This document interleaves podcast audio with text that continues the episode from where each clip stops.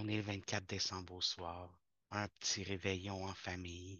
Le sapin décoré par ma mère. La myriade de cadeaux en dessous du sapin que mes neveux et se peuvent plus de vouloir déballer. Édouard dans son excitement, dans sa bonté dans son bonheur. Raphaël, ma petite psychopathe préférée. Timothée, le, petit sensible qui a tellement d'amour à donner. Raphaël, la petite nouvelle qui commence à développer une personnalité. On voit déjà la force de caractère qu'elle va avoir quand elle va vieillir, puis qu'elle va donner du fil à retordre à sa mère.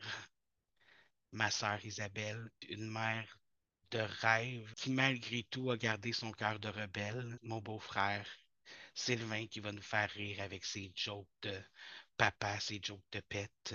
Mon père qui, dans toute sa virilité, va essayer d'être l'homme de la famille.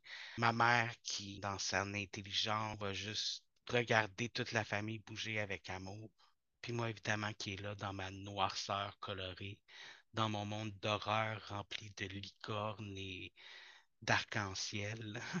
C'est comme ça que ça se passe, nos réveillons en famille. On est heureux, on est une famille, on s'aime, on mange, on rit, mais il y a toujours un petit vide, quelque chose qui manque, quelque chose qui, qui devrait être là, mais qui ne l'est pas.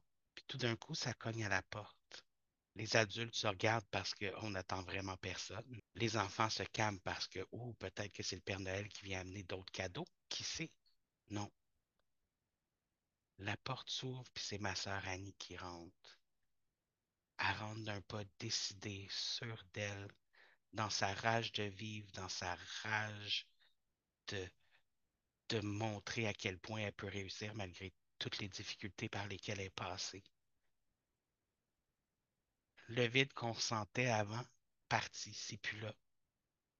Sa présence a rempli l'atmosphère de tout ce qui manquait, de tout ce qu'on avait de besoin. Elle nous dit à quel point elle nous aime, à quel point elle est heureuse. On lui dit à quel point on l'aime, à quel point sa présence est un des plus beaux cadeaux qu'on peut avoir. C'est là que je me suis réveillé. Le réveillon va se passer exactement comme je vous l'ai décrit, sauf qu'Annie ne passera pas la porte.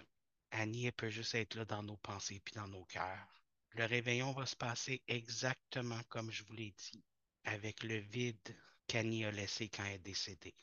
Un vide qui nous rappelle à quel point c'est important de s'aimer, d'être là les uns pour les autres, puis qui nous rappelle, puis ce désir de vivre qu'elle avait, c'est le cadeau qu'elle nous a fait.